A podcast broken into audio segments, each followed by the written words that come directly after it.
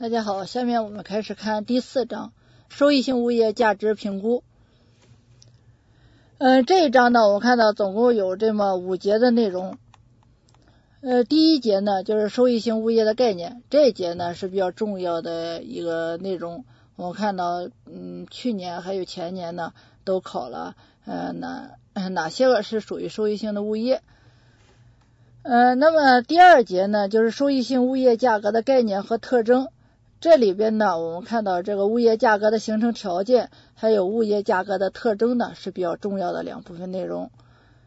在第三节，呃，这个收益性物业价的价值和价格的种类里边呢，呃，我们呃看到，呃，在前前两年呢，主要考的呢有这个投资价值和这个市场价值，再一个呢就是现房的价格和期房的价格。另外呢，还考到了就是评估价、保留价、起拍价、应价和成交价。呃，那么其他的呢，这个呢，呃，还没有涉及到。呃，这里边呢，主要是这个有一个第十章里边这个呃政府指导价和政府定价，还有市场调节价，这里边呢，它考了一个经济适用房的这个价格。这个呢是这个呃一零年的时候考过的。其他的地方呢，我们可以看到呢，还没有出考题。嗯，那么除了这个原先考过的这个地方，我们应该重点复习之外呢，另外呢，我们还应该注意的这里边的这个成交价格、市场价格和理论价格。另外呢，还有这个实际价格和这个名义价格。呃，另外呢，还有这个租赁价格，以及呢，最后一个原始价值、账面价值和市场价值。呃，关于第四节影响收益性物业价格的因素呢，这一部分的因素呢，我们看总共有十条，但是呢，到目前为止呢，还没有见到相应的考题。那么我们在复习的时候，那么这一部分有没有应该重点看哪一个几点点呢？一个就是物业价格的影响因素概述，呃，再一个呢，我们要看一下里边的这个利率因素，还有呢，就是这个物业的税收因素啊，那么。这个这几个这样呢，应该是重点，我们在复习的时候要看的。第五节呢，收益性物业估价的这个基本方法这一部分呢，也是一直呢还没有出现考题。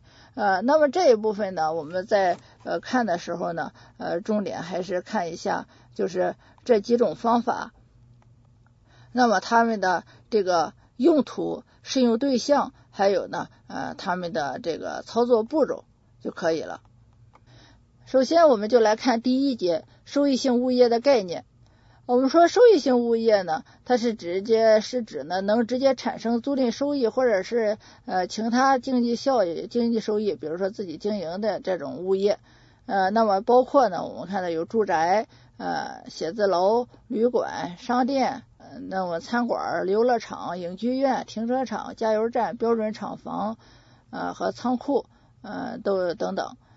啊，那么关于这一部分呢，我们看到在这个一零年呢就有一道多选题，他说下列物业中属于收益性物业的有哪些个？A. 餐馆，B. 自用仓库，C. 商业停车场，D. 加油站，E. 出租用的标准厂房。那么在这里边呢，A 肯定是，但是 B 自用仓库这个就不行了。我们说呢，呃，这个仓库呢在这里边提到了是用于出租的这种，呃才算。所以呢，这个 B 呢肯定不是我们选项。商业停车场这个是加油站，还有 E 出租用的标准厂房。那么对于一个具体的物业来说，那么它到底是属于收益性物业还是非收益性物业？那么不是呢，我们说看它目前是不是正在产生经济收益，而是要来看这种类型的物业在本质上是否具有直接产生收益、经济收益的能力。呃，比如说呢，某套公寓或者某幢写字楼，目前呢它没有出租，而是空置着，那么没有直接产生经济收益，那我们就不得把它算作收益性物业了吗？那不行，那这样的物业呢，我们说仍然是属于收益性的物业的，这个呢我们要注意。呃，你比如说下面这个例题，收益性房地产包括什么？A. 未出租的餐馆，B. 旅店，C. 加油站，D. 农地，E. 未开发的土地。那么哪些个是属于收益性的呢？我们说 A 未出租的餐馆，虽然它没有出租，但是它就将来肯定会有收益。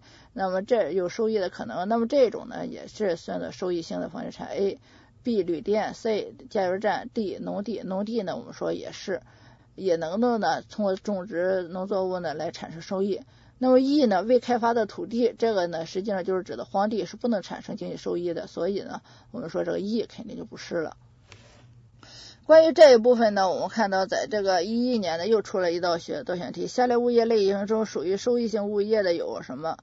呃，我们看到 A 空置的公寓，这个呢即便空置它也能产生收益，所以 A 呢应该是。呃，B 公益图书馆这个不行，没有产生收益。C 停车场可以，D 影剧院，E 也不行，政府办公楼也不是。呃，所以呢，这个答案呢应该是 A、C 和 D。呃，关于这一部分呢，我们可以看到这里接着往下走。那么，影响收益性物业价值最核心、最直接的因素有哪？呃，是什么呢？我们说要注意，影响收益性物业价值的最核心、最直接的因素，应该是在于未来能够带来的这个收益。带来收益多，那么它的价值就高；带来收益少，价值低。其他的因素呢？你比如说区位啊、新旧程度啊、还有供求啊、物业管理啊等等。那么这个呢，呃，非常容易出这个单选题，呃，那么其他几个呢，给你来几个干扰项，让你呢在这里边选。另外呢，我们可以看到，那么影响收益性物业价值高低的三个因素，呃，那么这三个因素我们看要看一下，一个是未来净收益的大小，再一个呢就是获得净收益期限的长短，再一个呢就是获得净收益的这个可靠性。这个呢。容易在多选题里边出现。你比如说，我们举个例子，收益性房地产的价值主要取决于什么？呃，A 呃已经获得净收益的大小，B 未来获得净收益的风险，C 未来获得净收益的大小，D 目前总收益的大小，E 未来获得净收益期限的长短。那么很显然呢，根据我们前面的这个论述呢，我们都知道，那么应该是 B 未来获得净收益的这个风险，还有呢 C 未来获得净收益的大小。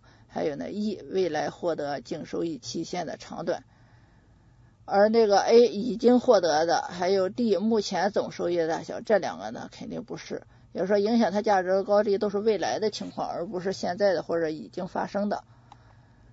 接下来我们再看第二节，就是收益性物业价格的概念和特征。首先我们来看物业价格的概念。呃，那物业价格呢，是和平的获得他人的物业所必须付出的代价。这个代价呢，可以用货币额，可以用商品或者其他有价物来来衡量。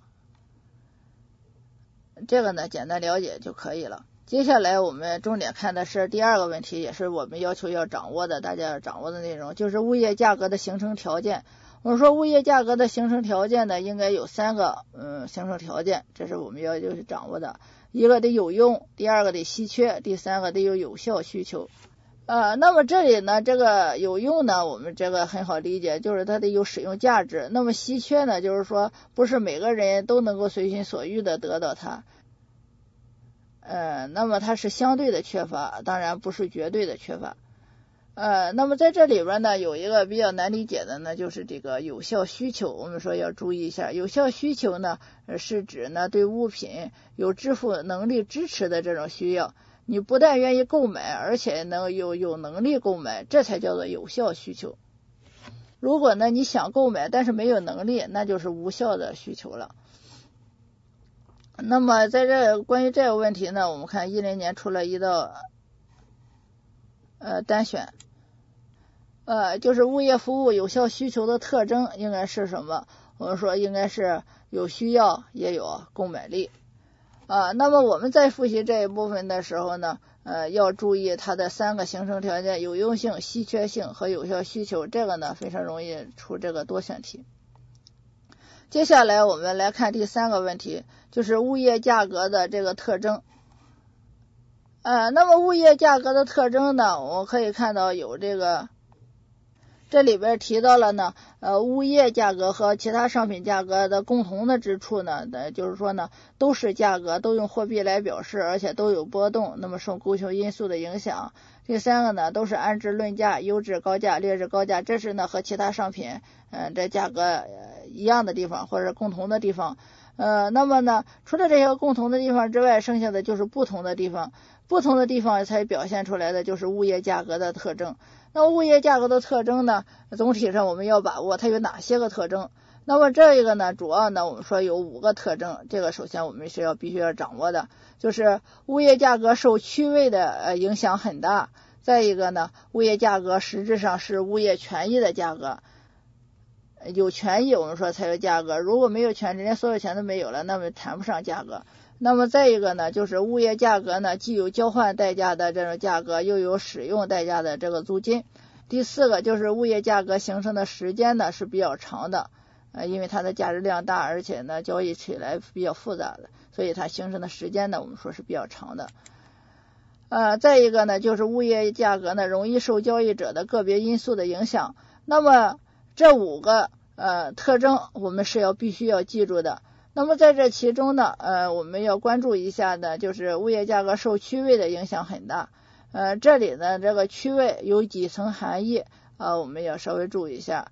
呃，区位呢，应该是呢有下面几层含义，一个是物业的地呃地理坐标位置，再一个就是它与重要场所的距离，第三个就是从其他地方到达该宗物业的可及性，再一个就是从该宗物业去往其他地方的这种便捷性，还有就是该宗物业的周围环境啊、景观啊等等。啊，那么在衡量区位的好坏的时候呢，人们是用距离来衡量的。那么距离呢，我们说可以分成空间的直线距离，还有交通路线的距离，还有交通时间的距离。那么现在人们比较重视的衡量区位的，应该是交通时间的距离，这个要注意一下。呃，关于这一部分呢，呃，关于物业价格特征的说法呢，在一一年出了一道单选题，它说错误的应该是哪一个？呃，A 呢，物业价格受区位影响大，这个没有问题。B 呢，物业价格实际上是权益的价格，这个也没有问题。C，物业价格容易受交易者的个别因素的影响，这个我们看的也有。那么物业价格形成的时间较短，这个肯定是不是的。呃，那么这个应该是形成的时间比较长，所以呢，这个是 D。呃，那么这一部分呢，我们复习到这个标题呢，基本上就足够了。呃，把标题的内容呢，一定要记熟了。